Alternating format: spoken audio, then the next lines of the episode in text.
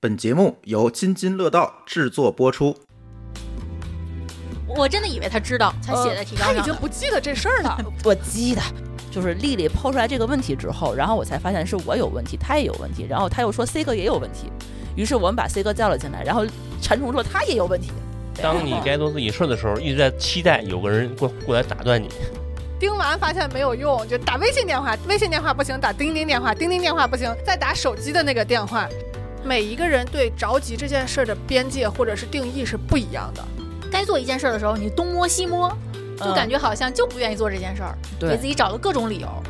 什么应用题都难不住我，为什么就这个阅读理解我就是搞不定它？情绪很可能是这些结果的原因。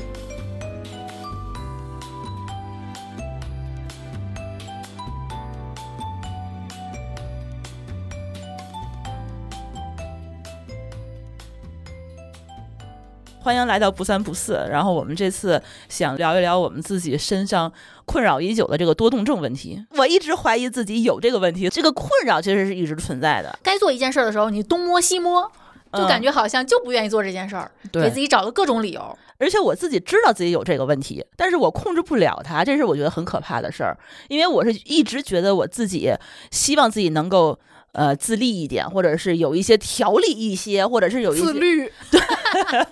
给点自由，对吧？就是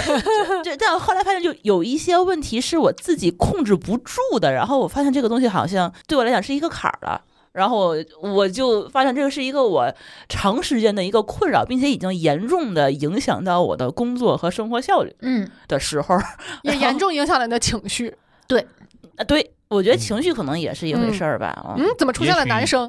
什么 情况？嗯，来介绍一下这位男生是谁？哦，我是来自敌台，别人都这样的老刘。哦， 串我台是二了。丽，哎，那个小老鼠呢？啊 没带过来。我觉得情绪很可能是这些结果的原因。我也感觉是，我觉得情绪最大的问题就是说我生气了，所以会有情绪。生气的根本原因是什么？是说我发现我自己控制不了这件事情的时候，然后跟自己较劲。无能狂怒。 对，对，就是有一种恼羞成怒。我我几乎都是这样，就我不会说平白无故的去生谁的气。嗯，一般生气都是因为我发现我怎么能把这事儿办成这样，或者说我怎么还没办成，或者是别这事人儿，为什么能做我不能？或者就是突然发现有些事情我真的无能为力。而且还有一点就是跟自己的以前对比，我们回忆了一下，都觉得我们小时候是非常能读书的。嗯，我们每个人给自己写我的兴趣爱好的时候，都会写上阅读。读书现在我可不敢，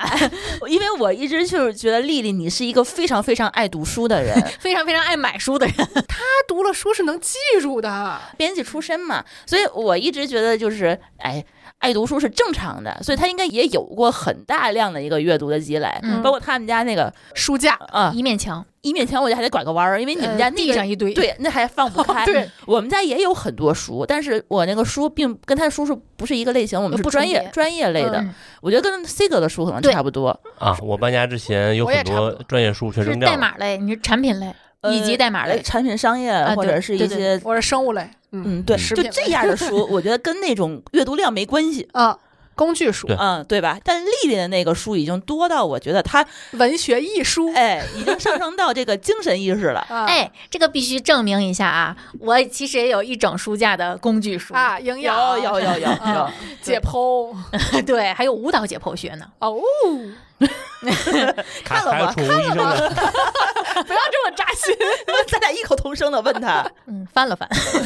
呃，目录看完了，我之前看有一个人总结他某一年共读过多少书，你你知道我看完之后我恼羞成怒， 我给你念念啊，他说他二零一二年共读过二百一十六本我书，靠，其中五星好书三十四本儿，一个月最勤快读了三十七本儿，妈呀平均一点六四天读一本书。这谁呀、呃，就是一个网友，我阅读超过十本儿的大主题有人的艺术、自我完善、设计、MBTI、思维方法、心理学、演讲、写作、时间管理、个人成长、村上春树、保罗·奥斯特、台湾社会学管理、卡尔维诺。我看完之后，我就觉得，就是心里面就不由得腾的升起一股人家在干嘛，我在干嘛，我这一年连人家的零头都没有读完，这你跟他关系很好吗？没有把他删了。啊，好，拯救自己的情 绪，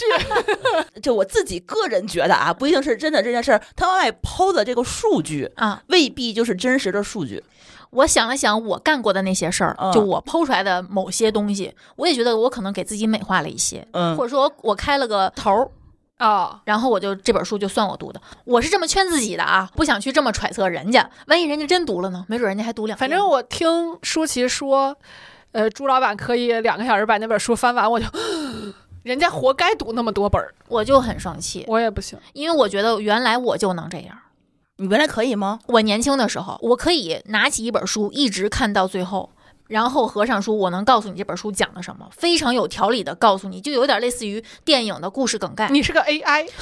我能给你按照你应该知道的逻辑顺序来告诉你。但我现在我连第一页都翻不过去， 当阅读量大的时候，你的阅读速度就会惯上去性会淡。发现我自己有阅读障碍的时候，应该是我上高中高考的时候。你知道咱们就是语文作文阅读或者英语阅读，它不得得限时嘛？嗯，一般情况下就是老师说给你们两分钟把这块儿读一下，嗯，读完了以后我们再来讨论或者给你讲这个问题。这时候你紧张吗？我我听到时间我就特别紧张，嗯，我马上就开始抖去读这一段。我倒没这么紧张，就是紧张倒不至于，但是我知道我自己读不完。哦，每次都是读不完，就别人已经读完的时候，我尤尤尤其是他还告诉你应该有一些阅读方法，比如说先粗读，粗读完了以后，以后你什再么去先读看。第一句，完再怎么着什么的，那啊个每一个对方法什么的。包括我最后考试的时候，每次那个语文后面大概都是四段和五段的阅读理解，别人每次都是做完的时候，我还差最后一个没看完呢。所以每一次会考最后那一段的阅读理解，几乎我都是懵的，就是看见那个关键词和那个句子里头对得上吗？有这个词儿我就选它，我也差不多，我比你知道自己有阅读障碍可能早一点儿。还早我非常非常早，我从很小的时候看书就是指着看，哦，然后念着看，一直是这样。哎，你有没有可能会是隐邪？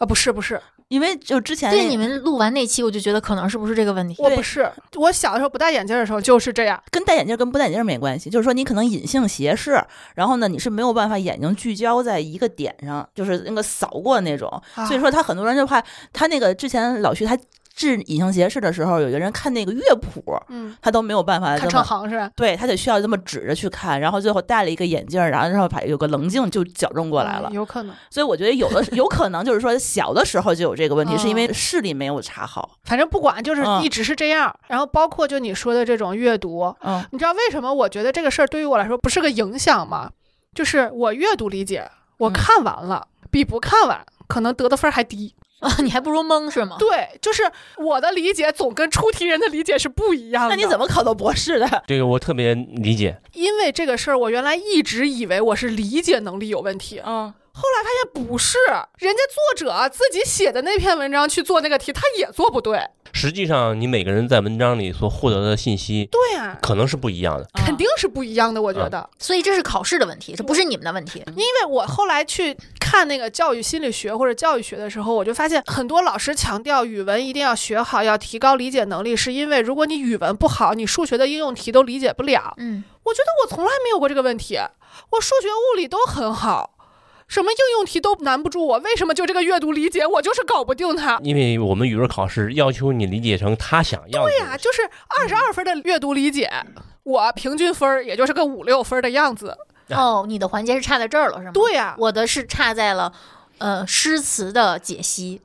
那个我更理解不了，那个我纯粹就是被套路，就是该什么什么怎么样怎么样，就是就是写那个套话，我完全理解不了。我理解的诗词的美和他说的那个美没有任何关系，所以这个阅读的问题不困扰我，就是反正我看完还是不看完，对于我得分不影响，所以我后来我就干脆不看了。就是我可能就像所有的那种 skills，嗯告诉你，呃，你要什么先看第一句、最后一句，然后什么，我就光看第一句和最后一句，后头中间我不看了，但英语阅读理解应该还好吧，因为它不涉及到这个问题。呃也涉及。你理解的问题，我觉得不会出入这么大。这个语文儿为什么会比英语分儿会更差？嗯因为语文儿我们的题里边儿大多数让你答题内容是情绪，啊对不是信息，啊对，而我们这个。呃，偏工科生这啊种对感觉哈，我们在读文章的时候是去是抓获信息得点，信息的，对不是对获得对情绪。对，我跟你说，为什么英语还好？嗯，是因为英语是我能找着原句的，对，对这样就可以。我根本不看文章，我后头就嗯变成了我根本不看文章了，我就直接回去找。我之前我会先看题，哦然后知道这个对文章大概讲的是什么啊对内容，对然后再去反看文章，这样的话速度稍微会快一点。我甚至都不嗯看文章，我就是直接找。比如说有一些什么大写的呀，或者有嗯数字呀，或者什么，我就靠这种东西定位。定位完了之后，我就直接这道题就过去了。我可能都已经答完题了，我都不知道这篇文章到底说了点啥。这是个 AI， 我们都是 AI，他能够考上博士，就靠这种方法论也是很奇怪的嘛。就是他这个东西，我跟你说，就是因为这样，我嗯才知道其实。中国的文科的考试根本不是考你的理解能力，嗯考的就是 skills。考的是你如何猜出题人的意图。对，所以这方面我是擅长的，考试学，嗯就是说，你去给领导当秘书没没啥问题呗？我觉得应该可以。 就包括刚刚老板娘还在说，就是我们提纲，提纲第一句话定义，然后有一个词儿，然后我们就说这是老板娘写上去的，然后嗯丽丽专门去查了一下，我根本都没有看，然后老板娘自己已经忘了自己写过这个词儿了，对然后说为就什很么？切题。是不是说为什么？是因为她去查这个词儿的时候，她已经跑了， 走神儿了，神儿已经跑走了，我真的以为呃他知道，才写在提纲嗯她上已的。经不记得这事儿了。我记得“结构性拖延”这个词儿，是因为就是之前前两天我跟丽丽说，我想录一期这个拖延症的这个话题，嗯结果她就扔出来了一个响马在推上呃留言。呃，说这个相关的话，然后她说正好她也想跟老刘录一期这个嘛，然后她这个这个话怎么念的啊？就是说学术界应该给明明还有紧急的事情要做，但回过神来却发现自己在打扫房间的这个现象取一个正式的名字，然后查了一下，这个东西真的有真有学术 界科学家给它命了名，就叫做结构性拖延，可以利用上述的现象来完成完成任务，对，嗯然后小马就说他反思过这种行为。当我对重要的事情还没有想清楚的时候，会给自己找很多其他的事情，把自己从眼前的思维陷阱里拉出来。嗯，然后我就把这个结构性拖延就写到了提纲上面。我希望就是说我自己去搜一下这个大概的东西是什么，然后有一些什么后续的方法可以改变它这个现状。后来发现我这个东西，我想搜的时候，我自己就 开始犯了这个结构性拖延的这个这个毛病，就开始去看到了一些奇怪的其他的内容，然后就直接就跳脱出了整个这个流然后程就去干别的就去了。留下了一个结构化拖延，然后就没有了。对，因为我一开始我觉得这个是我自己的问题，然后在群里头就是丽丽抛出来这个问题之后，然后我才发现是我有问题，她也有问题，然后她又说 C 哥也有问题，于是我们把 C 哥叫了进来，然后馋虫说他也有问题， 我小时候是嗯去医院查过多动症的，怎么说的？我不记得了，但是我知道我被带他去查，嗯他是被带过去的。是你妈妈发现你有一应些该症是状是吗我？猜是，或者说老师要求的，嗯，对，现在有好多是老师要求哦说，你哦跟家长说，就是坐上不课的时候一住看这个孩子明显走神儿了，对，嗯嗯，就是坐不住，我不听讲，然后自己还能在那儿自言自语说小话，对，嗯一般都是这样。然后老师说看书，人家都。认真看书，比如说五分钟，我可能翻了一 页，然后就不知道去哪嗯儿了。你说你看完了呀？他是这样的嗯哎，我是他这现在样也自己没事儿叨叨。就我们俩在一块儿的时候，他的原话是我也不要求别人跟我互动，但是他就能在我们家一直不停的说话。我自己一个人的时候就这样。这是精神分裂还是多动症？我还问过黄大夫，跟人格对话，对，然后他说他真正病态是你在说话的时候，你是认为自己就这个人，然后这个人是没有这边的记忆的。如果是这种，嗯，就你两个人是分开的，哦，就是你自己忘记了你是这个对，就本是身在的啊这个时候，你说这个话的时候，你脑子里是没有记忆的，嗯你不知道自己是跟自己说话呢，这种就不行了。那我经常分裂出来，，对，就是聊你着如玩果儿自己只是分裂出来，自己跟自己聊天儿这种，我觉得就没关系嗯。他说没有关系，因为这种你是你意识是可以控制的。就像小孩儿给自己编故事，在那儿那那个啊对我就是编自就己是的那玩儿样，哈。我觉得这个，就那天我还查了一下这个多动症，就这个症状，就是他们说大部分的其实都是少年时期引起的一些。对，现在好像还有现象干预的对方法是吧？为什么我自己觉得这个东西是一个困扰，是因为它其实影响了我自己的一些吸收的效率和一些嗯工作的效率。它带给我的困扰，我觉得它是一个需要解决的问题，它是一个问题了。嗯，他这个困扰就已经并不是说他真的是犯了一些什么大错啊，或者是有一些什么实际上的损失，但是我觉得他是我一个心结。我觉得我希望他没有，我希望他消失，我希望他就是能够按照我自己的设想去做很多就事是情。我觉得如嗯果没有这些问题的话，我可能会比现在更有效率，生活更有干劲儿，然后感觉做什么事情成就更高，对，嗯，对就有收这么获一更种，多我不知道这是不是 算妄想，假想， 对，嗯是这意思。我已经放弃了。我觉得 是这样，因为你从小就知道你有阅读障碍对，所以你对这件事情的接受度是非常高的。对我从小就已经接受，我接受。不了，是因为我以前没有。嗯嗯对，你可能是不是应该配个 眼镜？哎，那你是从哪一个瞬间突然发现自己有了？就是这些年，尤其是从疫情之后吧，不是有很多时间大家就是被迫待在家里，嗯有的工作还会停滞，业务进展不下去了，或者说暂时没有什么业务，那看书吧，大家都这么说啊，嗯看书吧，嗯在家里积累阅读量。我发现我看不下去。包括后来我听文化有限，然后我会发现有很多书我被种草了，我就嗯买来，买来发现我看不下去连哎皮儿都不撕不撕开啊，。撕开，就你对内容本身已经是喜欢、是有兴趣的对内容了。对嗯那个我说我的症状啊，哦，他这种很典型，我觉得。呃，我开始读一本书的时候，呃，可能会很很专注，比如看了半小时或一小时，然后被打断了，然后这本书就再也捡不起来了。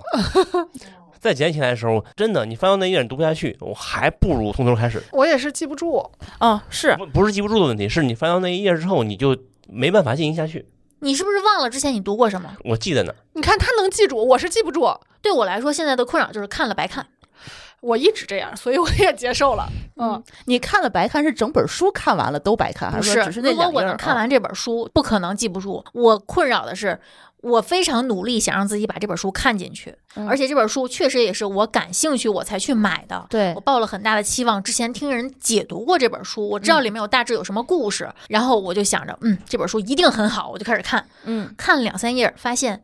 之前看了什么，我好像没记住什么。但是你看书的速度大概是因为看书其实分很多种，比如说粗读、精读、快速嗯我阅不读，可能粗读，你是我我没有也是粗读这个做能不力到的是吧？啊，嗯，做不到。我之前看那个新闻，就那量子什么 速读那个，翻翻书，我都惊呆了，我说这怎么能看进去？你们是不是演的戏？就是你刚才所念的你那个网友啊一一点六天看一本书的那些人，他们大部分人都是粗读。就是快速阅读法，这个阅读法我之前是被科普过的，我知道他们有人有这个能力可以做到这一点，嗯，但是我自己做不到啊，所以我我也做不到的阅读的大部分方法就是都都是那个精读。精读，都是精嗯读、我会在书上画啊，对，画道子。对对，画重点，啊然后贴那个纸标签印儿，嗯，然后有的时候这我倒是没有这习惯，嗯但是我觉得可能有用，嗯，它能帮我回忆起我这块儿都有什么想法，干过什么。而且你看书你会不会翻回去？比如会说，刚这一页儿我看完了以后，我两页儿过去了没看懂，我再回去再读第读第二遍。我一般翻回去是因为我意识到。我看到这儿了，我还不知道我现在在干什么，嗯，我就又翻回去看这这本书到底讲什么的。我是不是刚才没认真读啊？你嗯知道这个事儿，在我身上最典型的一个症状是，比如说我背单词，我甚至能记得住我在背这个单词的时候我是什么样的情绪，嗯，然后看到这个单词旁边有一个小饭粒儿，我就说哦，我当时在吃什么？为什么这个饭粒儿会掉上去？然后记不住这个单词是什么意思，你这个时候已经开始走神儿了。就是我的神儿根本就没有在背单词上。对，嗯，嗯，但是我觉得这两个不同的事儿，因为嗯他的这个看不下去，是因为他主动选择了一个自己喜欢的内容。啊，看我不这个下是被去迫的对你背单词的话，是一个简单重复一个非常烦的一个过程。嗯嗯所以他这个东西，我觉得我能够理解，就因为我之前我这么喜欢哈利波特的人，我当年看哈利波特的小说，我得看好几遍，嗯，就是我这一章看完了以后，我得回去再看一遍。然后才能够知道说哦，这这一章到底是讲什么。完，第一遍肯定一般是不行的，反正是起码是一页儿我会看两遍，然后通过两遍的话才能加深印象，说哦重点在哪里。我还得念出声儿。如果我不拿笔画着嗯，读，我就念着读。我现在只能是这样，那你就每一个书都被你看成了诗词、没有。散文，嗯，你高估我了，就前几页才是这样，后边就放 下了。因为这不是我原来印象的中状我的态阅读习惯嗯，这样会嗯让我对自己特别失望。而且会很焦虑。我会暗示自己这本书不行，嗯不是我的问题。嗯一本好的作品，它应该是一个，就是行云流水，它是一个完整的系统，嗯它一定不能是我粗读就能理解其中之美的。如果这本书不管我用任何方法我都读不下去，不一定不是我的问题，一定是他的问题，因为现在的书 参差不齐。尤其是那些畅销书，就是反复暗示自己之后，我就把这本书放下了，就心安理得。年轻的时候读书不是这样，对吧？完全不是，我甚至不用念出声，不用画道。比如说，我现在晚上睡不着，我拿起一本书，我就能一直看到天亮，把这本书放下啊，然后开始回忆起来，回忆当时的那本书里面有什么可怕的地方啊，或者说惊悚的地方，或者说这个特别优美的地方，我都能记在脑子里。我还会跟别人叙述，现在完全不可能。就人家问我，哎，这本书怎么样？比如说有时候我发朋友圈，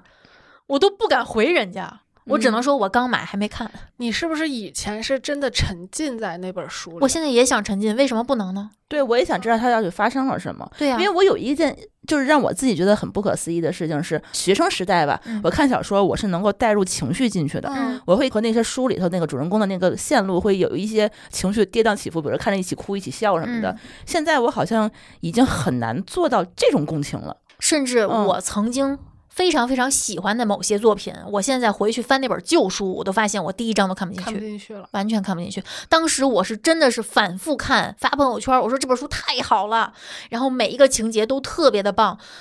还跟别人说哪块儿你要重点看哪个角色，他有什么故事。我现在、嗯我再翻回去，我会发现这本书我真的看过吗？我从小对于看书、看电影儿，就是我的阅读量其实不小，我看过很多书。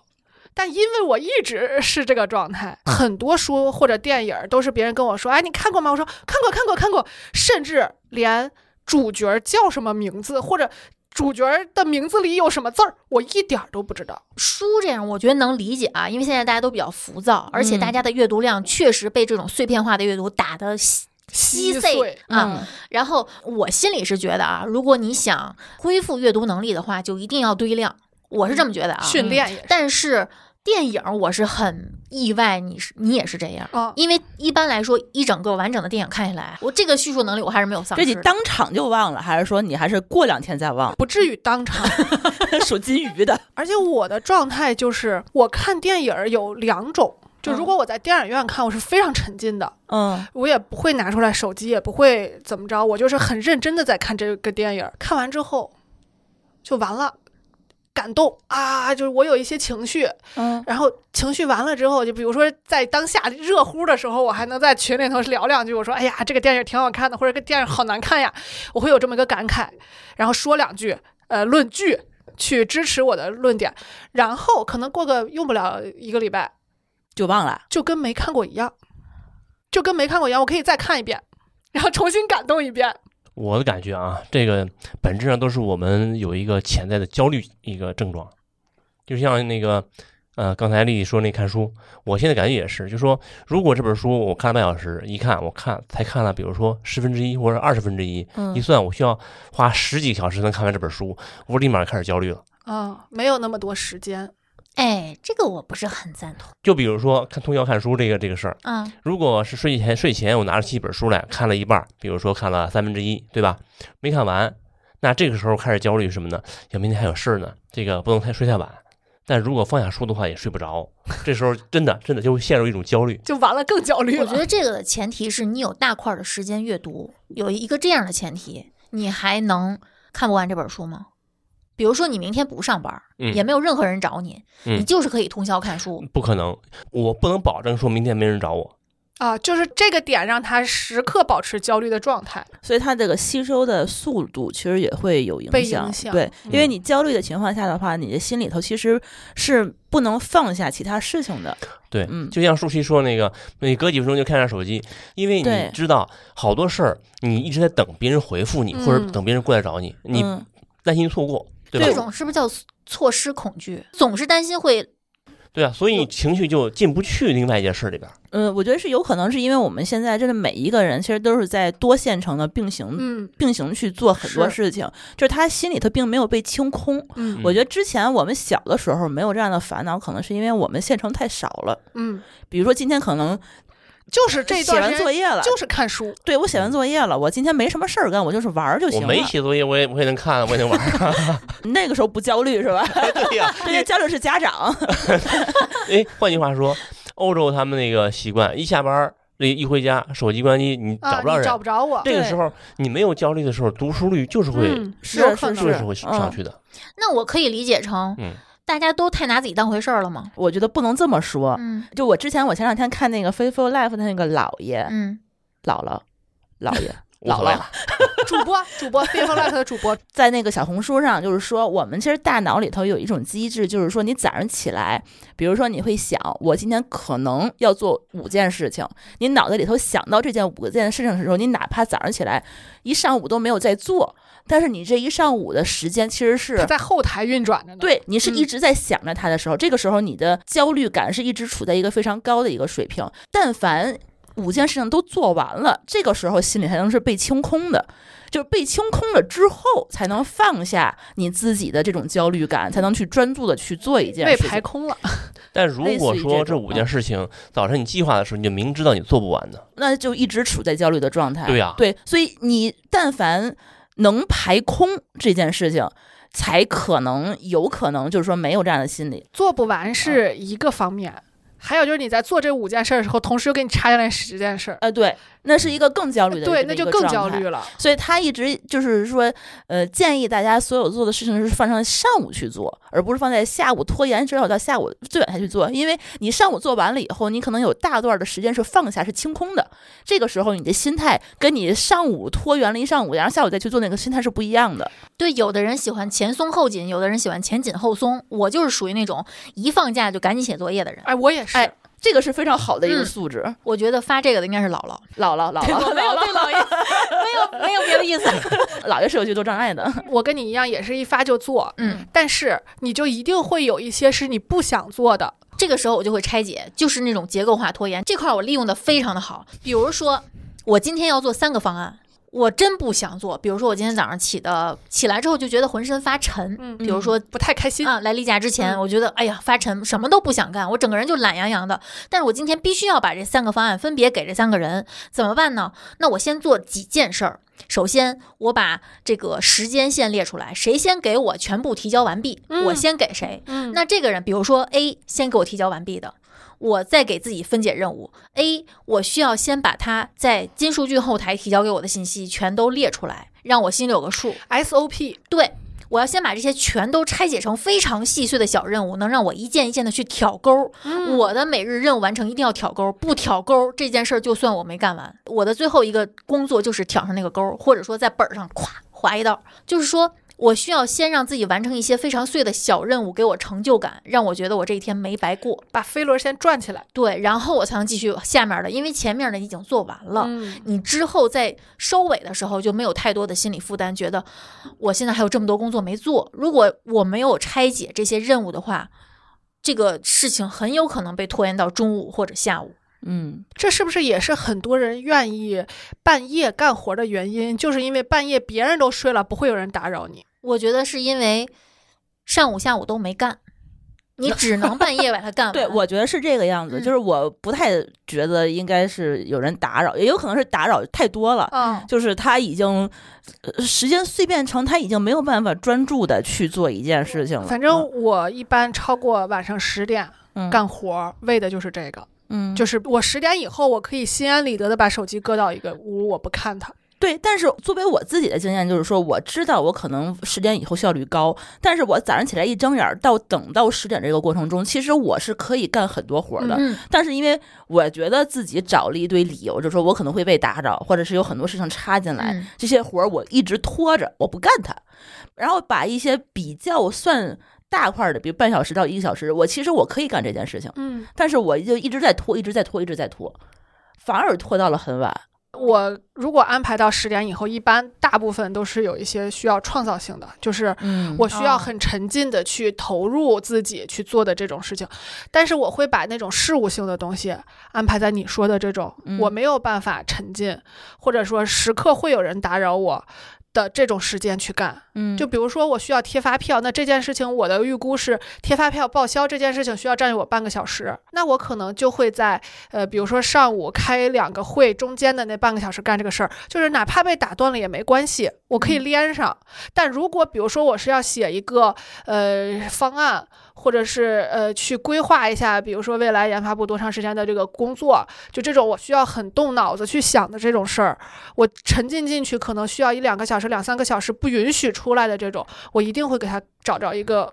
比较妥当的时间。这个东西我能够理解，但是我可能会像你这样的方式，我会反过来早上起来先干，啊，因为我受不了，我一那得直起多早？六点吧，哇哦，六六点多起来，先把嗯这事儿干了。我现在发现我早上起来是没有被人打扰的，因为我等不到晚上了。我要如果白天等一天，然后再到晚上干的话，我会焦虑死了！啊！我这一白天我这个状态就会很疯。而且你合作的都是嗯晚起床的程序员，呃，对，就 还好。要不然的话，其实我现在还有一个状态是让我觉得很焦虑的是，我一直在等别人。嗯，嗯，比如说早上起来九点多钟的时候，我就想给别人发一些方案或者什么的，他可能在路上，或者他没起床，他中午才起。嗯，这种状态，比如说我要不要去上班，我要去等珠峰，你要不要起床，要不要一起开车，然后他要不要吃早点，然后还要不要 再再再沐浴更衣对什么就的，是这些嗯琐事，真又的又喘不上气儿来了。这些琐事，一方面它真磨人，另一方面它真的会无形中让你给自己找借口，习惯性找借口。嗯对，因为你一一旦处在等待而不是主动的这个状态之下，控制不了这个时间的时候，嗯你的脑子里头就会很乱，嗯，你的你的情绪就一直在消化这样的一个被动的情绪嘛，你就你就会觉得哎不行，我给什嘉么宾也点干时不了。间当你嗯该做自己事儿的时候，一直在期待有个人过过来打断你。嗯，哎有这对，我样一直是等着的他来打断我，对对对对，有这样，有你这就样你知道他会打断你，但不知道是什么时候来对，打断所以你。又时不时的看一眼，哎来了没，来 了对没，。醒了没，起了没什么的嗯啊，回了没，都是这都是这种感觉。呃，一般情况下，我都是早上起来，比如说之前啊，现在可能起不来了，六七点钟起来，就把很多事情的话放在清晨，我不会出门，也不需要去通勤的这一段时间，这三个小时。能做很多事儿，然后你嗯做完了以后，发现我这一天才刚刚开始。你看，这就是之前这个今天早些时候跟你们说的，老刘如果晚出门儿，嗯，我就会非常焦虑。嗯，你到底走不走？对你走不走？你要是说不走，今天在家办公，OK，我现在马上坐到我的办公桌前，我该干我的，就是你的存在不打扰我，因为我知道你也要办公，我也要办公。但如果你你要走，那你为什么还不走？这家里有什么事儿拖着你？你问他一句，你怎么还不走？我问过，我经常问现在，嗯，因为他最近老是很晚才出门。他可能也是有以情绪在消化，今天心情是的不好，不想是出的门，对吧？嗯，主要是通勤的路上比较长，又啥都干不了，真的会很焦虑。刷多邻国，你觉得这个在地铁上大声的读英语我觉很得好他吗？的他的情绪不好，是因为他不想上 班儿。嗯呃，这倒没有。哦 其实我从家到天津团泊的时间嗯比到公司还要短，嗯，嗯而且时到间管理大师，而到这个到团泊的话，一路上我是可以不被打扰的，但是你到上班要坐地铁反而难受。所以有的时候你也是看早上心情，再决定去不去公司，然后再告知一下丽丽我今儿走 不走，是对吧？我们现在就形成了一种默契，就是我就一定要问你，就是宣之于口，你先去以后我头天说行不行？行，哎不是，更你好你可以可以定一个时间，比如早上起来十点不不不，或者还九还还点。 是还是说一句，还是有有安啊排比就较而是好。且你他经常有一些奇怪的安排，比如说早上四点多爬起来了。或者有的时候五点多爬起来出去跑个步，就我一醒是听到门响，我心想啊，大哥出去上班了。后来发现不对，屋里还有动静，哦，这是跑步回来了。你看一眼表 啊，我觉得疫情对这个也是有影响的，嗯就是以前。我认为我们的工作时间相对来说是比较固定的，嗯，咱不管是朝九晚六，还是早七晚八，还是几几，就是你是有一个范围的。嗯，自从时间灵活办公中，对，嗯就因为你的时间别人不知道，嗯，但是你的工作绝对不可能就你一个人就能干，你肯定还是需要配、合的。嗯对。那你配合这个事儿，就变成了有的时候你是在工作，但人家这个时间不在嗯工是作。，啊，有可能，因为我觉嗯得就是远程办公，嗯、最不可控的就是说我见不到你，然后我给你发完消息以后，你没有及时给我反馈，哎，这个时候我心里就会很嘀咕，你在干嘛？你在不在这儿？然后你那个忙什么呢？然后我你看没看见我说话？然后我就嗯哦会就有一堆很多脑补的戏嘛。全是戏。对，然后你这个时候你就干不了别的，因为你可能会随时在回你信息嘛，你就还得接得住，对吧？你又对不能让别人等着，要不然一等的话他就跑了。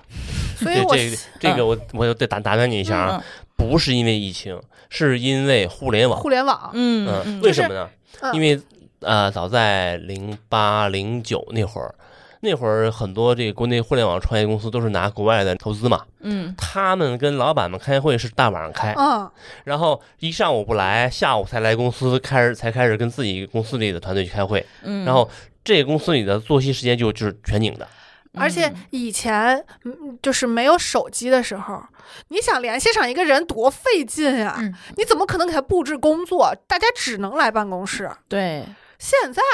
你跑到天涯海，你跑到火星，可能都能联系上你。你这个夸张了，因为互联网这圈里边来说的哈，他们晚上是要打电话的。你没有现在这个智能手机，当初也是要打电话，然后在网上去开会的，这是正常的。互联网开会这个事儿，两千年之后有有 QQ 的时候就已经开啊，始对，你看我举的例子其实是八九十年代啊，那个时候。候还没开始上班，所以我也对不是很熟。就是啊，你可以看父母上班嘛，嗯就是因为对我是在跟他们比，嗯他们也是坐办公室，他们也不是工人，就说我要去车间面对嗯机器这样的、这样的生活。嗯但是为什么人家的生活特别有边界感？就是因为我只有在这个时间你能联系上我。这儿还有一个差异啊，就是说我们的父辈他们每天工作内容是相对而言比较接近的。然后还有一个段子是什么呢？是为什么程序员创业一大票人都是写 To Do 类软件？啊，效率自类己的东需西求对因为他们每天要做的事儿是不一样的。虽然都是在写代码，但是要做的项目和内容是不一样的。哎，那这个我不能同意你。嗯我爸一直就是做项目的，就嗯每一个项目也都不一样，但他就可以非常完美的规定自己的我工觉作得时是间。那个年代的父母还不像咱这么卷，是他们能有边界感，是因为他们就回家以后真的是不用工作。对呀、就是因为我也联系不上你啊对，但是现在的话，我们自己选自己。啊，对嘛，比如说我丽丽跟 C 哥，我们是属于自雇。嗯，那这些东西的话呢，这些事情你就是需要二十四小时上扣。对，跟对父母那个时候说你联系不上，然后你可以不做工作是两个不哎同呀的心态。那这哦个嗯自顾不自顾没有用，我也是二二十四小时上 岗一样的。呃，不太一样，就是说我们的用户是二十四小时都有可能在用车，都可能会发生事情。嗯，丽丽的客户是全球化的，对，海外打卡要了命了，半夜打卡， 有有有的啊有的。 我谢谢他。我服务的人也是二十四小时会给我各种信息的。对，啊就一咱样们的现在这个年代，我是觉得工作和我们对自己的要求都更高了，更卷了。对就是现信在息的需求可能也更高了。对，而是我们自己希望自己也能做得更好，对自己的要求也更高了。然后呢，就是卷成了这个样子以后呢，就大家都觉得这是一个很正常的一件事情。比如说，像我们的客户，经常他不想你是不是下班，因为他就是只有你下班之后，他才有空用你的服务。啊，呃是，换句话说，因为嗯实际上的互联网的留言是异步化的，嗯对但是呢，我们你的老想给他我弄们成的情绪即时，我们的通情信绪跟这种意愿，总嗯希望能给对方一个同步的响应。我现在完全接受不了微信里头有红点嗯点。然后还有一个问题是什么？是说，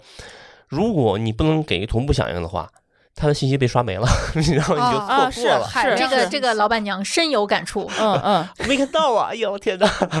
这是很严重的事儿。我觉得困扰会更多一点，就是说我的微信现在已经是一个超饱和状态。嗯，我觉得丽丽之前有一句话说的特别好，就是说我的微信一旦崩溃了，我创业就失败了。啊，基于微信创业，真啊的对，是真真的就是大概这样的一个量级吧。因为我的微信里头有六千个好友，嗯那可能就是每天会看到六千个朋友圈。我不知道你们有没有人超过一千的好友啊？没有。没有，我觉得百分之八十的人可能都不会有六千个好友这样的一个。对对他对的现在看我朋友圈都得点开我头像才能看见，否则是刷不到的。我不看朋友圈了，因为你每天一睁眼六千个好友的朋朋友圈， 我行，你是可刷不可以干了净，的不用对说了。然后呢，六千个好友，他还可可以跟你私聊， 嗯，就是六千个私聊。然后呢，我这个时候我们光咱们自己津津乐道的群有四十个群，嗯只是咱们自己的听友群，嗯，然后再加上外部联系群，可能得有二十个嗯。然后呢，加上我自己的爱好群，看看我的表情，啊，还有我一些其他项目的群，嗯加一块儿可能还得有五十个。就是，然后咱们自己工作群，嗯就这样的群，就是我每天早上起来，如果呃一刷手机，就是可能是两屏的这种的一个信息处理，然后这个时候你看他的这种焦虑感是非常非常大的。你怎样做才能避免这个重要的商务信息不会被错过？就没事是打置电话顶吧。呃，对，给我打电话啊也打是电行，话对可以对。然后就是现在就是我把别人，比如说重要的事情，比如说我怕我看不见这几个工作群，嗯我就在微信置顶放到最上头。可是最可怕的是新找过来的，先转过来的话就是，呃这他就会在最前头 嘛。所以你要是隔五分钟不看，他就刷下去了。对，最重要的是什么啊嗯？最害怕的是，比如说我置顶会越来越多，啊我最长时间的置顶是嗯二十 个，所以他就是他一旦就置顶以后，他会有新的消息出来，然后那个置顶的话，你会先看置顶嘛，但是私聊的就会在后对，面如。果你置顶了太多，它就算折叠起来也没有用，因为它全对展开了。对对。包括如果这个里头一刷就是几百个信息的话，那是完全不可 能很看难得出到来里的。边找到有效信息的。对嗯，所以我现在就是有的时候啊，就是别人也说我自己什么东西在群里头说过了，我看不见，我觉得就是也希望大家体谅我一就现下 在。，当嗯群越来越多的时候，我现在也非常能理解为什么我看不见，或者为什么我忘了，嗯，是可能我真的没有能力去记住，或者没有能力去及时看见。对嗯，这个东西的话，我又不想删。因为这个东西的话，都需要我需要去看，处理能力太有限了。然后包括这只是微信这么一个社交媒 体啊，嗯就是你要知道，我可能还手里头运营着一些其他的，嗯比如说 Twitter 啊、微博啊、极客呀、就是一些其他运营号什么的嗯，就是你想获得一个信息的成本，其实我觉得很高的。对它折叠，这很多人教我折叠，我觉得你不用教我折叠，什么是个人都知道应该去折叠这些群，但是你折叠了以后，它也是会在不停的一些掺杂在其他里面。嗯折叠，在那些个没有这么多信息人的眼里来看，他们是个方法，嗯，在我们看来，那反而是个干扰，因为嗯我得对点开它才能知道里边是什么。多一对步，我不知道你们有没有注意到，我经常改微信名儿，经常改丽丽后面那个括号，比如 说真的八不爱点以聊后天儿 啊，几那点是之后广下告班。， 不是广告，我会写我真的不爱聊天儿，有事儿请尽量减少私信，或者说几点之后减少私信。嗯，就是有的人他喜欢十一二点跟我聊，我那你能不看吗？你能不回吗？其实是能的，嗯，但你坐但不是住你的，对对，不这就是对我做不到的一件事儿。嗯我觉得我们都做不 到。这就是刚才我可以，我可以。刚才老刘我可说以的啊那个，你希望能同步，嗯对，因为你是做服务的，嗯你老是觉得你这样不及时回人家，是不是人家会觉得你服务不好？对对，这就是你焦虑的点，对就是说你希望自己能放下，这里然而边你儿做不到啊。有这么一个问题，就是说你不知道他为什么这点儿来找你啊，对也许是人家的正常时间。哎呀，哦而且他万一有急事儿呢，是 吧？对啊，哦，比如说他是英国的，他这个晚上十二点找你，人就是一个正常点儿啊。哎，哎，这我基本的脑子还是有的啊。嗯国外的半夜找我，我 不回，我装 睡。反而反而这种可以很心安理得的但你装睡要装到底啊，就是说你所有的不能朋发朋友友圈圈啊，是的，别装半死， 这很容易露馅儿。嗯，你就公开宣布了，对，而且我现在最讨厌就别人就及时跟我聊天没关系，咱聊，我回你也没问题，你先来一句在吗？哎呀，哎呀，这 这个个我这两不个字回儿了就足够让我暴躁了。就是就是很多人，我就看着“在吗”这两个词儿在这儿，我就看着他，我就不回。然后我就能感觉到对方的那种焦虑感，一直在等着我回不是， 姐们儿，你不要这么这么这么有自觉。哎，一般“在吗”两个字儿是先会引起我的一阵暴躁， 哦，我就不看他了，我就想你什么时候再跟我说话，我不想看着你这俩字儿，我自己心里有什么波动。我遇上过，就是我现在对这两个字是免疫的，嗯，是因为我之前遇上过，扔了一个在嘛，然后我是那种就是我受不了，啊我必须有一个红点儿，我就嗯点掉的那种，我就给人家回在怎么了，或者说怎么了，或者问号，我人家没下文了，就是 这种这种扔个在嘛，然后就走了的人太多了他，越来越多。所以我现在就是你不说事儿，我就不理你。真的感谢微信没有启用那个已读已读模式，前两天好像有个新闻说是要上线这个功能，然后被一堆人喷，然后不不，微信后来就是出来了一个声明，说他不会的不会做这个功能，因为这他个是他用户们也害怕， 他们自己这也给害，因为怕，它会造成很多用户的心理焦虑，嗯，他不希望做这已样读，不回。对， 真的但是是企业微信有已 读，啊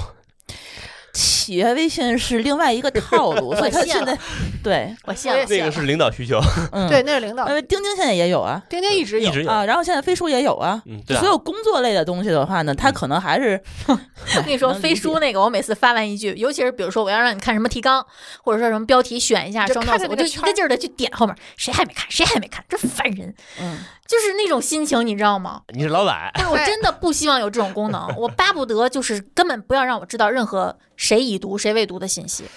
你知道，我就之前我在我前前司的时候，嗯就是我跟我的那个老板是坐桌子对面儿 C 哥那个位置，我们俩是面对面，但中间隔俩屏幕。嗯，然后呢，我的工作就是跟馋虫当时就是说做规划呀，做整个这个整体架构的设计呀，然后整个或者是写一个非常有逻辑的这个产品文档。这个时候我就会把我的耳机戴在。我的这个耳朵上，就是说你们聊天儿我不想听，我想沉浸下来一个小时。但是我们那个老板就是属于一个需要人全方位照顾、生活不能自理的人，他动不动的一会儿跟你要一个这个，一会儿跟你要一个那个，然后我就装听不见，就装不理他。这是现实版的在吗？他什么东西的话呢，就是就就突然就非得要找你要，你就不能给我。比如说发个微信，然后我自己排，我现在不想被打扰，我戴着耳机说我不想被打扰，我要想安安静静干这件事儿。但是他心里就想说你怎么不理我？我给你安排工作，你怎么不理我？口头说一句，看见我没理他，微信再说一句，然后钉钉再说一句，然后钉钉看我还没已读，然后呢，他会用钉钉的微信和那个什么电话直接催我，嗯，我也遇上过这种情况。然后我一看见手手机上面有他的，然后我直接站起来了，我说。干嘛呀？ 我都这种态度，因为我真的是写的情绪正在高的时候，他也不是特别着急的事儿。你为什么要有这样的一个功能？我之前的嗯状态是，你看，比如说我一进实验室，什么都不能拿，多好啊！然后就是就是先给你发微信，微信不行回发钉钉，钉钉不行钉你，嗯，钉完发现没有用，就打微信电话，微信电话不行打钉钉电话，钉钉电话不行再打手机的那个电话，贯口的， 然后旁边的人就会提醒你，你的手机一直在响。然后他也疯了啊，就实验室别的人啊，就不在那个捷径尖儿里的人，他就拿着电话，然后隔着门儿就给我指，哎，你快出来啊，你你你看是不是有什么急事儿？嗯结果其实只是要一个文档，嗯，就是你的同事都不知道你在这个状态，就是不能接电话，所以最后我有一次特别认真的开会的时候跟大家说，我说我每天。我也会安排我的时间，尽量把实验安排在，比如说下午一点到五点嗯，这个时间，你们可以上午找我，嗯，也可以五点以后，甚至下了班都可以找我，但是一点到五点不要找我，你们找不着我。但其实你想，实验也不是天天做，对吧？嗯对所以有的时候也偶尔会有人这个时候找你的时候，你给他回了，完了。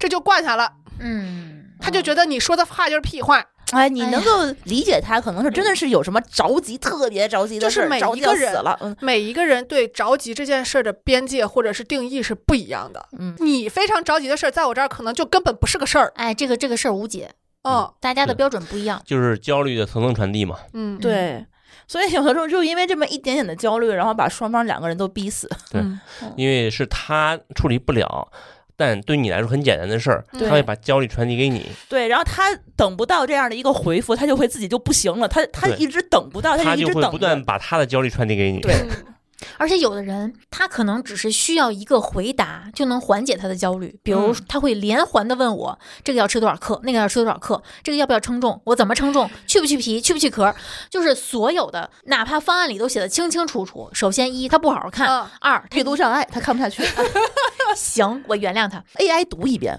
我有一段时间真的是这样的，我每个人就方案里不是分几部分嘛？比如嗯说从一那个注意事项到最后运动，然后什么反馈机制，所有的我全都给他用我的话，用人话去解读一遍，然后发十几个语音文件。但是你要知道，那个十几个语音文件在很多人心里也是压力。是的崩溃了。啊，所以我要问你要不要，嗯，要，嗯你我就给别怪我给你读一遍对。我给你读，你要再不看再不听，那是你的事儿了。嗯，就我该做都做了，你知道，原来我跟范范因为这个事儿，因为我们当时就处于有点儿讨好型人格，就是别人找我们，我们有求必应那种。嗯结果有一次，他就说他在另外一个实验室遇上一个人，一句话解决了这个问题，就是你先去百度，能百度的都不要问我。这是一个特别好怼人的方式。哦嗯，这样有的时候会有点不太友善。对，但是呃就是怼人嘛，只就能是说句不好听的，你这么问我也很不友善。你问我一个特别简单的事情这个这个有差别嗯啊，有差别。这个丽丽服务的对象是我们的客户，啊，嗯你客户这个不，行而。且这个客户群体本身就带有很强的焦虑特征。嗯所以这些我都能容忍，嗯或者说不叫容忍，我都能接受。嗯，你问我什么问题，我都能接受。嗯对，其实我觉得能理解丽丽这个心情，因为她本身赚的就是信息不对称的这种嗯这种服务的价值，嗯对吧？但有的那个朋友之间啊，他不是这样，对他就是说我懒得去查，我看不下去，我也不愿意哦嗯我给去你学。发过的文档，嗯，老问我要，每次都问我要。嗯，我说你往前翻两页儿都翻不了，就能看得见。我给你嗯已经发、这个文档已经发过十次了，你还管我要，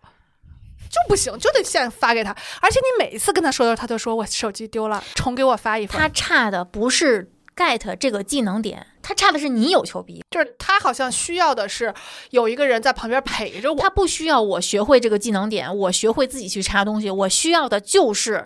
我什么时候问你什么时候答。需要有一个人安抚他的情绪。我觉得一方面是这个，再一方面其实也是我们把别人惯坏了。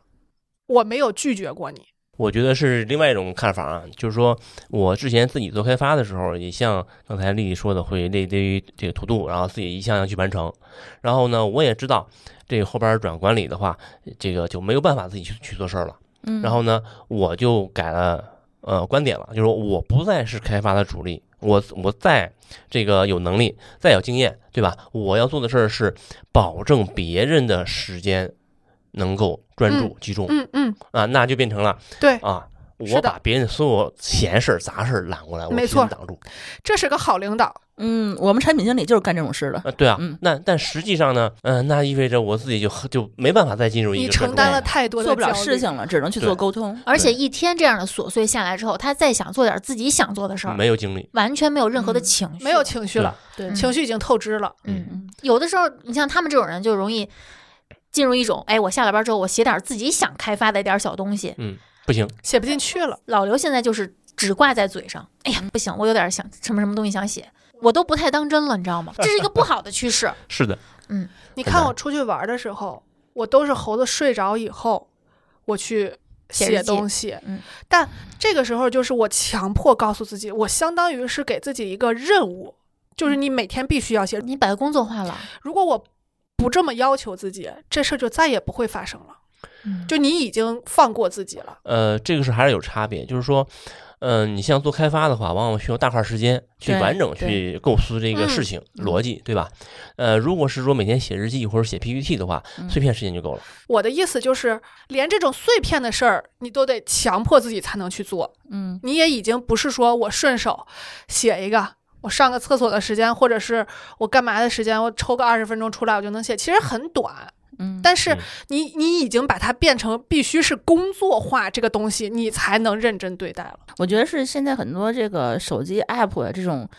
抢占注意力的这种设方计式，对，嗯，让我们大家每一个人的时间都变得碎片化了。其实我们觉得，如果没有这些东西的打扰的话，很有可能还有一些大块儿的时间。对，但是比如说我有那么半个小时，我可能会先玩五分钟游戏，然后刷十分钟短视频，然后看二十分钟朋友圈儿。啊，你是你刷十分钟就能停下来吗？ 不可能，一般真不厉都是害，不是你打点开开就俩小时过去比了。嗯喻，对，就停不下来，啊然后呢，就把别的时间都挤占嗯了，然后呢，就是那个东西的话，就变得越来越没有时间去做，所以这很有可能是这些互联网的产品导致了我们的注注意力缺失。嗯，这儿我必须要说一句哦了，你们想象一下，常年居家办公，嗯那你只能通过网络去社你交的在时办候。嗯公室里。还会有同事强制你进入另一对个工作状态。如果你居家办公，全靠自律，嗯，嗯，全靠自己把每日的工作计划设计的足够周全，对，所有的干扰信息都全靠你，就是自通己过屏蔽，通过不停的训练或者说不停的纠错，来让自己当前的工作环境更适合居家办公、嗯，有效办公。比如说你的从卧室出来，厕所、厨房，就你身边周遭一切你今天有可能要办的事儿的动线，你得设计好。所以我的办公桌换了很多次地方。嗯然后办公桌上的东西、周围摆的东西，所有那些闲玩的东西都不能出现在茉莉所及的范围内。幸亏我们家猫不上桌，真的，要不然如果他嗯是太短，腿太短，呃他上不去。人家也嗯上得去啊。啊， 现 在现在丽丽已经禁止我动她桌上的纸了，他老喜欢撕纸，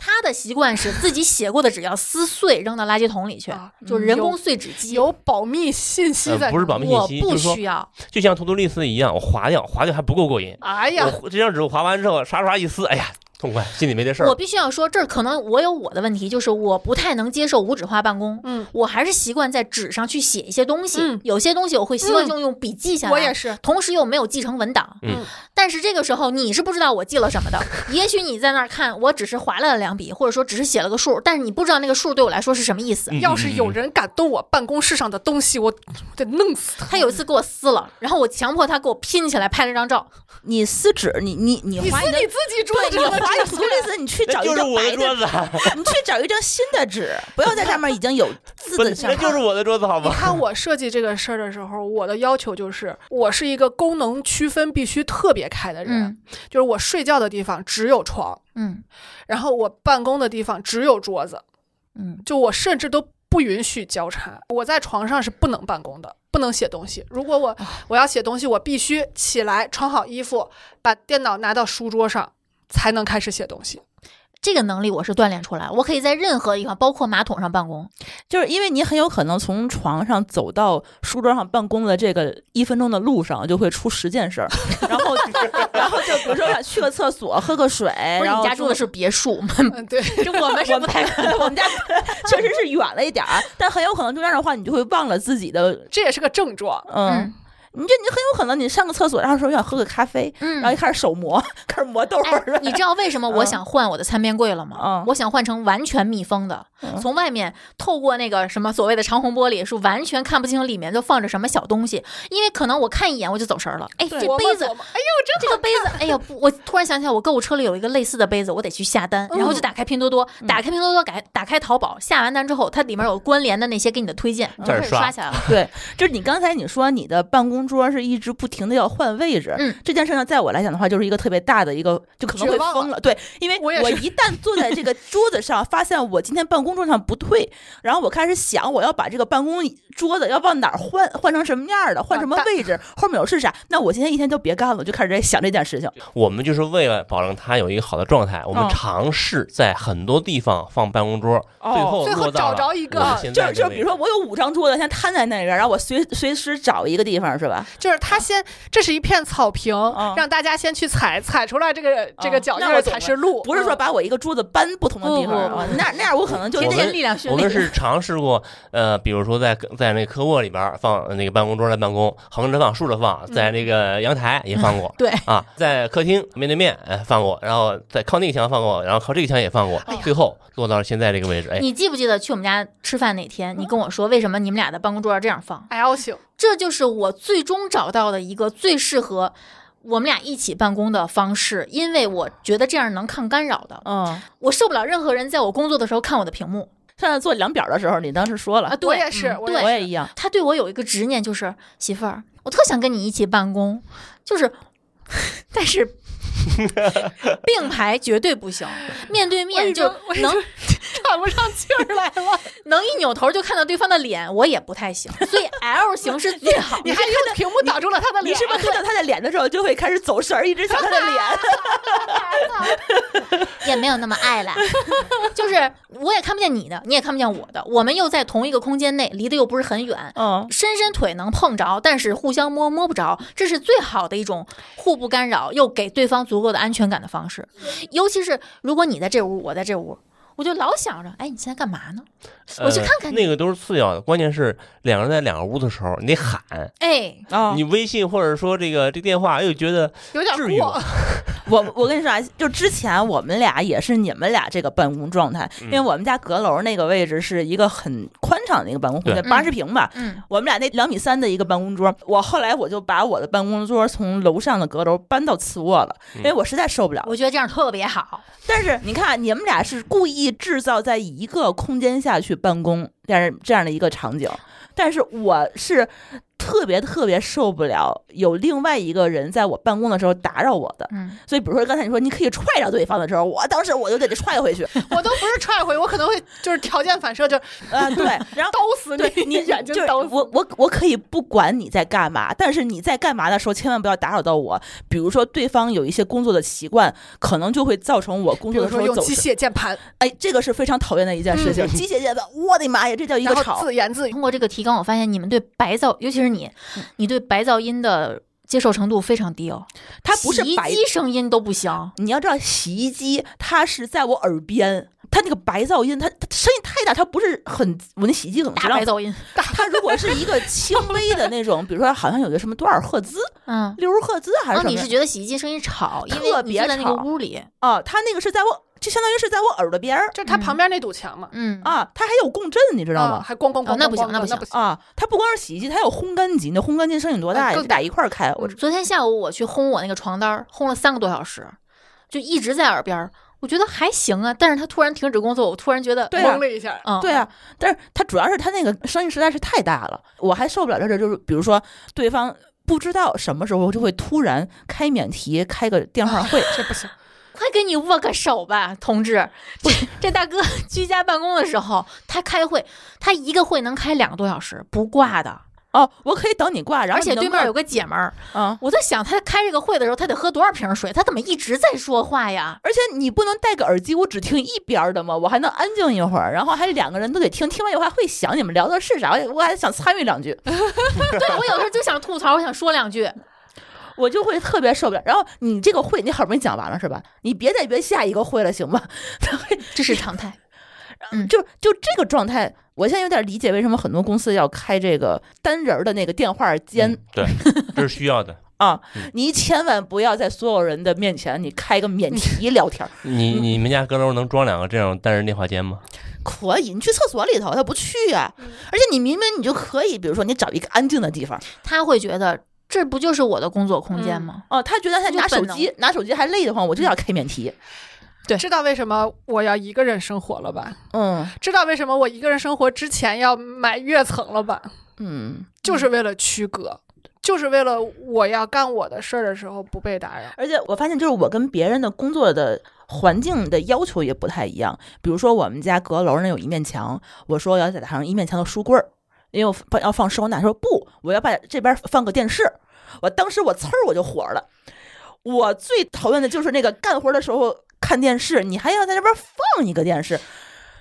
想也别想。我跟你说，哎，如果这个片儿是你看过的，不行，我特别行，我工作不行我开着电视当背景音干任何事，哦，那不行。你写提纲也可以以吗及？播客。对，播客是另外一个槽儿。我也我也是， 我都知道你要说什么。对我，我一般来说就是早上起来选好今天要听的播客，连上 HomePod，然后就开始放。 然后选好，比如说持续能维持十个小时到十二个小时的。除非我今天要给某个人，比如说我现在需要给人发语音，微信语音，那我需要先切回来，因为开着 HomePod 是发不了语音的。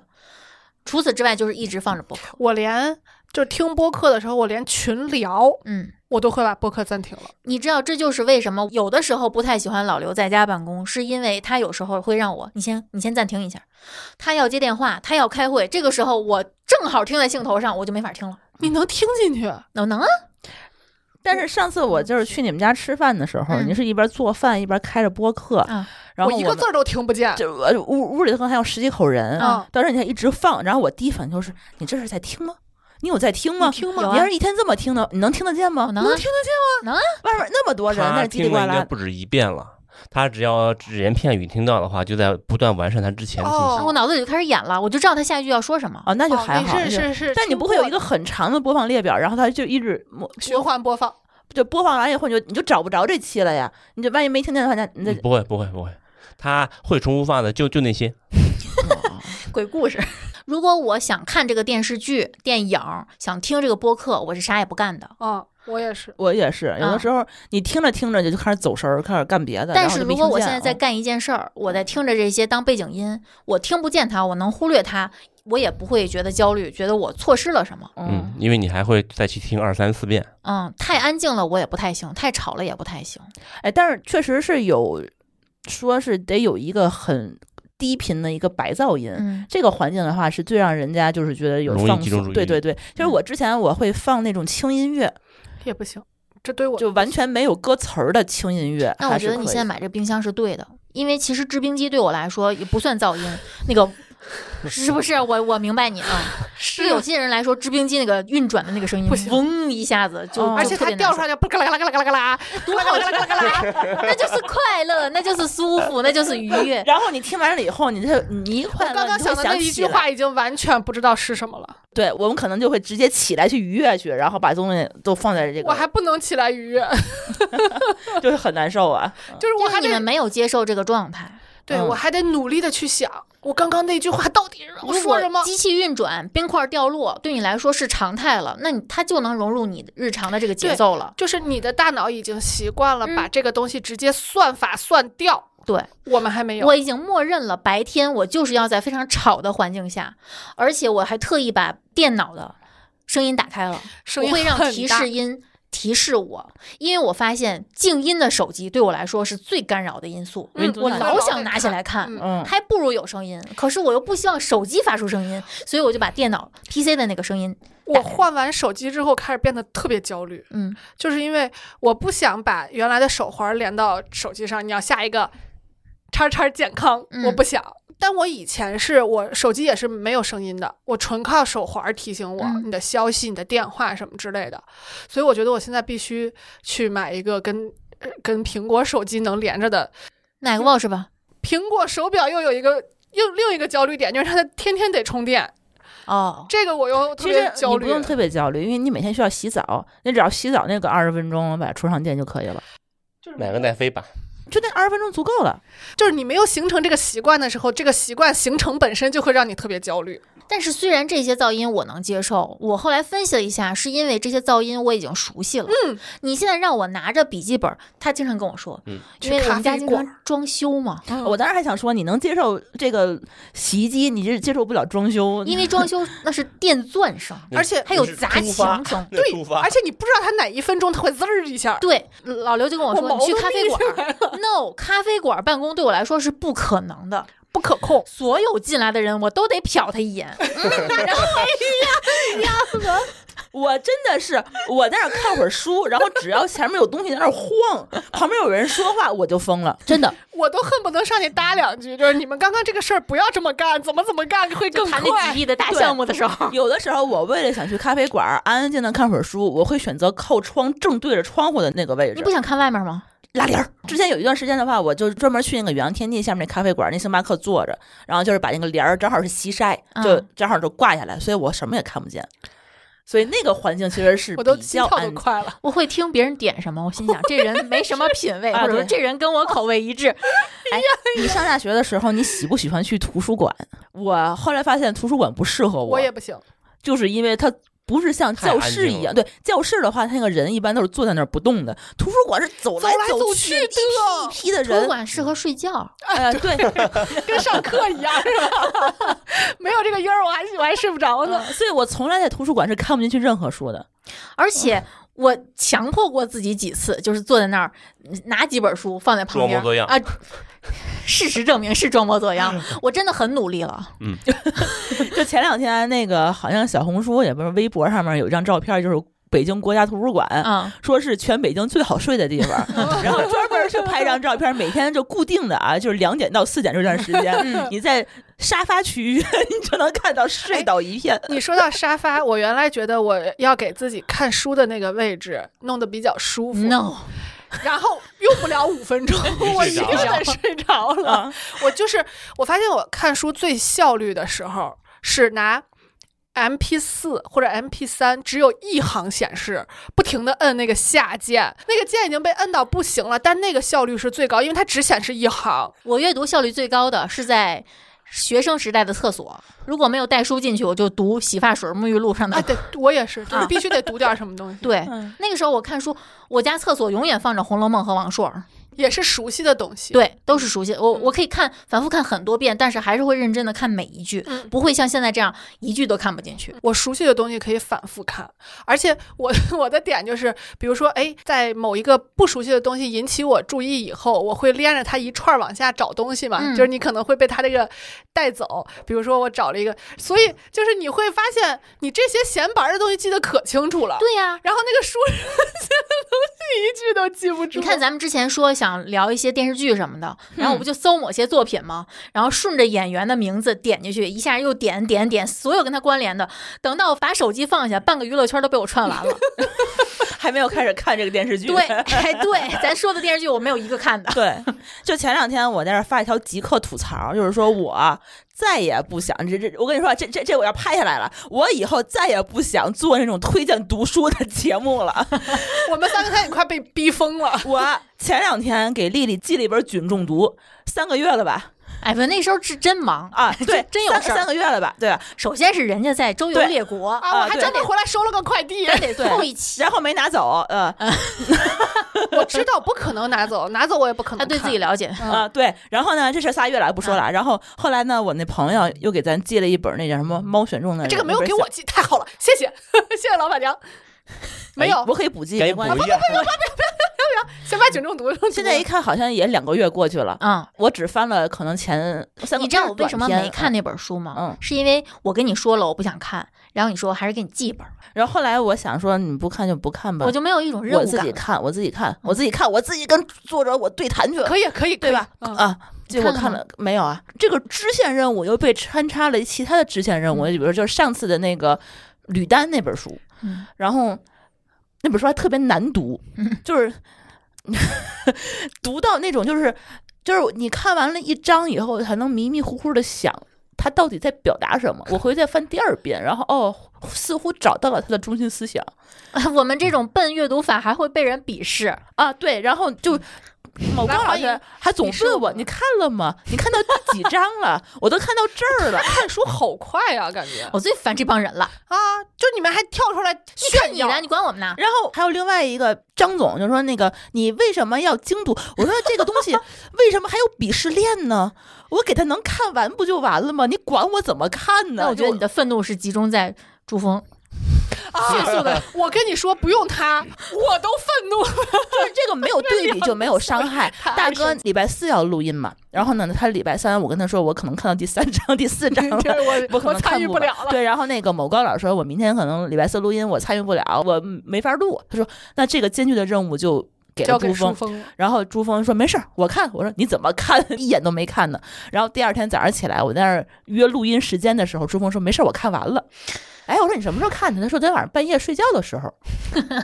我说你昨天晚上不是一点钟还在干活吗？说对啊，就干完活翻两个小时就看完了。然后第二天，第二别天他说这话了，心脏已经对受，不然了。后第二天晚上大概是七八点钟要录音吧，他下午的时候我就把那个实体书就是放到了那个办公室里头，他说你再给我看一眼，然后他就开始那样哗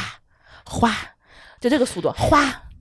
哎，这种事情我听着会非常焦虑的，哎，人我会家觉得我是个蠢货。人家就说说那个考试的时候，如果你旁边坐了一个哗哗一翻直卷子的，一直翻卷子的人，你的成绩是会下降的。 对， 这是有科学实验数据的，我非常相信。我也啊呃对我觉得可能是会有一些烦心的，啊然后他大概半个多小时吧，又看完了一遍，但是他能够吸收进去多少，我是存持怀怀疑疑态度，因为我觉得我看的那个精读，我是能够把他的每一段话，他表达的这个循序渐进的逻辑，我都能看明白。嗯但是他顶多能够看明白这这个中心书到思底想在说什么，嗯，人说能什录么节，目以就什可么以方式说他记不住，他只能说说什么我知道。这嗯是问题是你光看简介你也知道他说什么，对吧？你也不用说是这么看，那没法录节目嘛。我解决这个问题的方法是，我先看，比如说用半个小时看这本书的大概内容概括。当我脑子里头有一个框的时候，我再去看的时候，我就心里有数了。嗯哎，你们这个方法的前提是这本作品起码得像个样儿。他如果根本不可能被你提炼出任何的思想不，看了，你可以看那种就是豆瓣儿上的那个长评论，就是让他看，就是别人已经帮你提炼过一些思想，你都知道道大概，这就是我为什么现在对微信这个灰度的这个下划线嗯非常有怨念吗？嗯可能有的人看来，这是他想提炼的东西，他想收藏、想转发给告诉别人的东西，他认为是精华的东西。但是我不希望受这个干扰。我会关掉，我关了。哎，你不希望受这个干扰吗？但是我反而是另外一个观点，嗯就是因为我之前我最喜欢微信阅读，是因为就是我想训练自己快速阅读的方法，嗯，但是我比如说很有可能一篇儿看过去，我并不知道他到底都在讲什么。但是他但凡有一个人已经标好这个重点的话，我只要重点去看这一段就行了。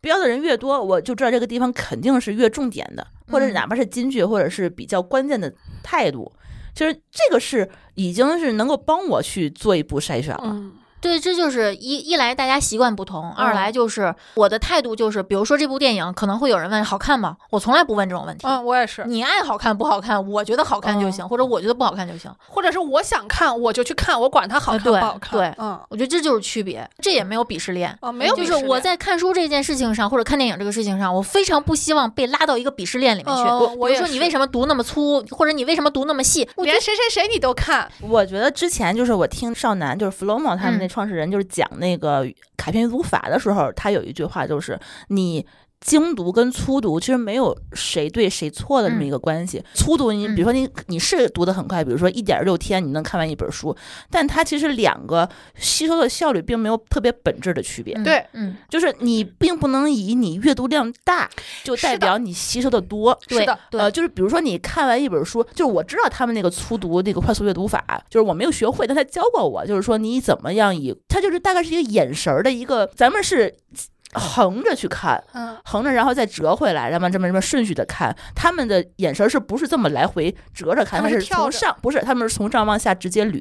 一看反看标一行，一看看一嗯行，然后那么哦就是一行一行捋一一些行看。重点的关键词或者什么之类他的。不用捋，就是他从上往下直接看下来，他一看是一行字儿，一看是一行字儿，然后这个关键词是从他这个一行字儿里头直接自己出蹦出来的，然后嗯你看完了这一行字儿以后，你直接就会把它这个关键词吸收过来，但它能够吸收的就只是关键词。我现在也放过自己了，就是我发现，尤其是跟丽丽聊的时候，她对一些东西的感受是特别细腻的。对，这种细腻一定不是你这种粗犷的，尤其就是不光咱不说光读书啊，因为很多人也说我就是不看书怎么了？我说不看书也挺好的呀。你在家待着，你也有你也有待着吸收的东西，嗯，你出去溜达也有出去溜达的东西，你看书也有，你看电视也有，都可以。这个方式其实并不重要，嗯，这些其实都是娱乐或者说你取悦自己的方式，就是方式其实无所谓。就是我们其实一个人摄取信息的能力是有限的，嗯，或者说它是有上限的。比如说，我用一个小时读了一百个字，我的感受是不是也有一些信息？嗯对，我的体会，甚至比如说我在读完之后，我可能会写一些东西，这些都是你的体验。甚至在这个时候，你会进入一种心流状态。对，我觉得这个非常有意义，去就是丰富自己内心的对一些感受，去细化自己的感知情绪的能能力。嗯对，其实我刷多邻国的时候也是，嗯，我能感受到你说的那个感觉。就我一直在刷下去，可能在有的人眼里，这个题有什么好刷的？就这个水平的，或者有的时候他的题的设置、答案的设置非常离谱，嗯连我都觉 得有必要这样吗？这个语序有必要这样安排吗？这个的为什么非要放在这儿，不能放在那儿？嗯，但是在学习英语的这个过程中，我觉得是我是进入一个心流状态的，嗯嗯甚至有的时候不说学习啊，就有的时候发呆，我都能进入这个状态。发完一段时间的呆之后，这个发呆整个过程是没有受任何东西干扰的，只是我内心在不停的蹦来蹦去。嗯，我可能已经蹦了很多地方，收获了很多了。就是我觉得可以举个例子，就比如说，可能有的人他的生命，我们都以生命，比如说一百年为长度，嗯那可能我们的这个。呃，总的存存储量是差不多的，比如说都是一百个 G，、嗯只不过你的一百个 G 里头是一百本书，嗯，有的人一百个 G 里头是一万本书，嗯，对。但其实数据量是差不多的。我举一个这样的例子啊，就是说，其实被确诊过 ADHD，就是多动症，嗯或者是叫什么注精意神力什么什么嗯障碍，对，这个有很多人都被确诊过。嗯嗯我举个最典型的两个例子，第一个是霍金，嗯嗯第二个是 Emma Watson，嗯，藤校毕业的。这些人其实创造性是很强对的，，包括我后来我在小红书上去搜了一些，比如说藤校的也很多，比如说 top 十的那个国内名牌大学毕业的人，他们其实都很多。但是他们虽然吸收的效率可能比别人慢，但是他举一反三的，他连接很多东西的能力是比别人强的。对，比如说很有可能别人他吸收效率是快，比如说他吸收了十十件事情，但他十件事都是粗粗的吸收，那他最后最后能够提炼出来，真正变成自己深度理解的东西，可能也就两件。对，但是有些人可能吸收效率比他慢一倍，比如说我只能吸收五件事情，嗯但是他足够聪明，这五件事情都转化成功了。或者有一个人，可能他甚至只干了一件事儿，但他这一件事儿里头所有每一步骤，他都是有自己的理解和感受的。对他这个可能就虽然少，但是足够精。嗯但是我觉得这个就还所以我现在就是为什么我觉得鄙视链特别扯，就是鄙视链是以一个规定的标准去衡量一个动作，但是其实。我觉得这个东，尤其是娱乐这个事情，你还要标准化，你还要有什么高低贵贱，这这就完全没必要吧？你要说我是工作，嗯 OK，那可能确实我的某一些特征不适合这一份工作。对，你要干的是找到你适合的工作，嗯而不是苦恼于自己现在在这个工作里头特别痛苦。对，因为现在的世界已经非常丰富了，完全不需要你那么拧巴着让自己去干这个活儿。嗯这我是觉个得，鄙视链不就是我们现在考试标准答案这个体系造对成的吗？我觉得是，嗯凡事好像都有一个标准答案，你的标准答案没我的好，嗯。或者对吧你跟标准答案的 match 程度是百分之八十，我是百分之九十，我就比你高。实际上世界是丰富多彩的，嗯干嘛非要拿一个维度去比较呢？我现在真的就是觉得很多所谓的缺点，其实，在另一个领域，你就是天才。你根本不用，你很轻松，就像我我刚刚说的那个，就是跳跃那个事情。有的时候我跟别人说一件事儿，然后突然我就联想到另一件事儿了，他们就说你这个中间是怎么连过去的？但是当你在做产品开发的时候，你就是能想到别人想不到的东西，就很轻松，你甚至都不用给别人解释。。就是有的时候天马行空，在一些需要脑爆的环境下，是一个很有创造性的这么一件事 对，只不过可能就是落地执行的时候你会痛苦。对他可能别人听的时候会觉得很痛苦， 嗯，对，但是你要知道，想象力也也是一个呃很需要的那么一个特嗯质嘛。嗯而且有的时候，尤其是跟生活休闲相关的，没有必要那么紧绷。嗯，嗯，对，，犯点错也没有嗯关系嘛。比如说，我问一个非常不三不四的问题，啪啪的时候要沉浸吗？我是沉浸的，为什么你不能接受不沉浸呢？而且，你先定义一下不沉浸，就比如说拿起手机来看一眼，这啊样不可以， 为什么不可以啊？我不可以，我没说， 我没说你不允，他可能就我不走允神儿许了，你然后立马他就没兴致了。对我嗯的重点就在于在这个时候，我是要感受我身体的感受，所以这个时候你做不到多线程是吗？做不到，他很容易走神儿，看来真的是 对，真的很容易走神就儿，而哦这且个情况下，而他都且沉是浸一不走了，神儿，一走神儿，啪，这个事儿就干不下去了，问题是你就只需要躺所以着就你需行要不，没有反应，所以你需要找到一个匹配的对象，你的对象也得专注，否则如果他是一个我这样的人的话，你可能会非常痛苦。或者说他起了个头儿，然后我都已经跑哎到五公里了。 而且我想的是，这个人不能时间太长，对，没没 错，沉浸不了那么久，我沉浸不了那么久，超过三分钟可能就有点累了。超我沉浸不了，时间太长，你这你的进度条到哪儿了？你要是进度条还刚刚开始，我读个 paper，很好， 这个需求啊明确啊，拿这个去对，找。所以我现在的感觉就是筛选要远重过改变，嗯，就是 ，C 哥的表情，就是你如果觉得现在的你很痛苦，嗯这话题我实在不好开口。如果你现在觉得很痛苦，你就去见识这个世界吧，嗯，去找到那个属于你的乐园。我最近经常发一个表情包，叫“打开格局，打开思 路”。就有的时候可能没有你想的那么痛苦，或者说它可能不是一个困境。对，包括我离完婚之后，已经应该有不下二十个人找我聊离婚这个事儿了。嗯，为什么要问别人离婚的事儿？是他是取什么经？一个是离婚之前要做什么准备，啊或者说第二个就是我遇到什么样的情况才需要离婚，或者说第三个是离婚会付出什么样的代价。这是我总结了一下，这些人其实最想听到的问题。你录成一期播客，然后给他们你正你听这个，我我也是准备再录一期关于离嗯对 婚，不要再问我了，烦死了。了。嗯，我们关于离婚的方法论。对，然后我的发现就是，我跟他们说的最多的一句话。就是你们不要觉得只有离婚这一条路，或者只有不离婚这一条路， 嗯，不要觉得自己无路可走。当你觉得自己无路可走的时候，你就应该往上蹦了。或者说他们是不是把离婚当成人生困境的一种解决方式了？呃，就是它甚至都不是人生解决方式，是情绪的解决方式。就我说离婚哦哦就已经足够了。哦，但但他并并不并不想离，就是想说这句话，是吧？哦嗯，可能很多人是困于道德，就自己以为的道德对，和自己的情绪之间的矛盾。他们会觉得离婚和不离婚是两条路，我面前只有这两条路，非 A 即 B 嗯，啊。那我现在，因为我现在没有离婚，很痛苦，所以我想走离婚这条路。然后我就会告诉他们说，如果你是这种心态，那大概率你离完以后会更痛苦。所以我就说，你现在要去面对的不是离还是不离这件事儿，而是什么东西让你痛苦。嗯，对吧？你需要解决的是什么东西让你痛苦这个事儿。当你可能有的时候掰开了揉碎了拆解以后，发现这个东西离不离我都痛苦，嗯带娃很痛苦，离婚离婚之后自己带娃更痛痛苦。 对，真的是，真的是。所以有的时候我去跟他们说这个事儿的时候，我就说，就像你说，格局打开，你不是只有一条路，甚至你不是无路可走，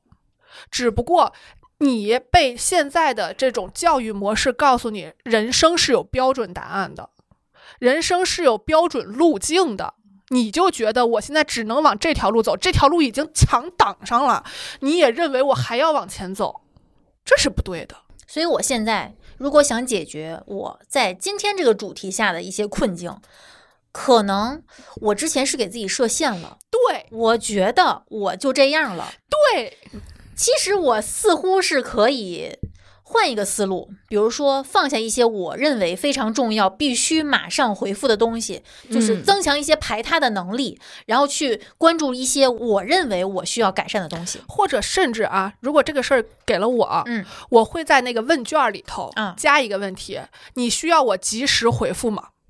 不是，问题是你可能记不住，就是你可能在每个然后人的你备就注给他备注里头对备写一注个需要及时是回复。不对，要是不要不要我很有因可为能你加这问题的话，可能八成的人都会写需 要。嗯，对啊你可能就是你干别的以后，你再回复他，因为他可能是群聊。对，他如果在群里头，你不及时回复他，你及时回复别人了，啊，也他不太会合难 适受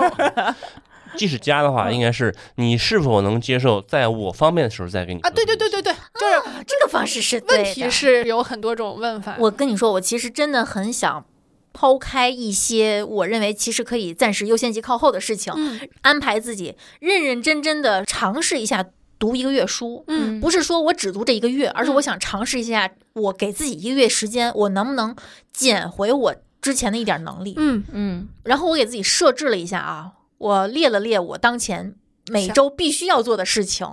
感觉有点儿还是有点儿困难。有点奢侈。嗯嗯就我完全排他不太可能。我现在开始给自己尽量的安排一个假期，嗯就是说一周如果是七天都在工作的话，我觉得可能会紧绷的情绪会越来越累积，对，嗯我觉得可能会自己造成一些情绪的波动或者一些焦虑感，会没有办法释放，嗯所以我开始尽量周五的时候这一天是给自己放假的，嗯就是这一天反正也不用更节目，然后也不用出来录音，嗯，然后也不用那个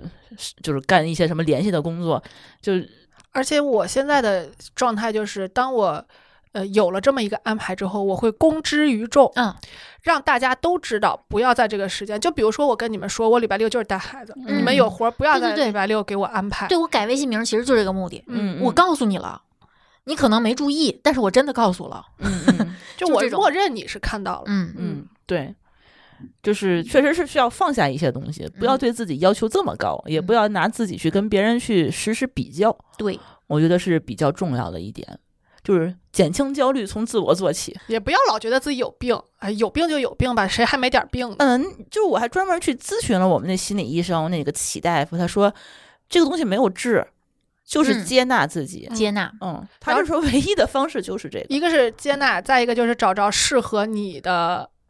地方和嗯圈子，然嗯后找一个合适的搭档嗯也很重要。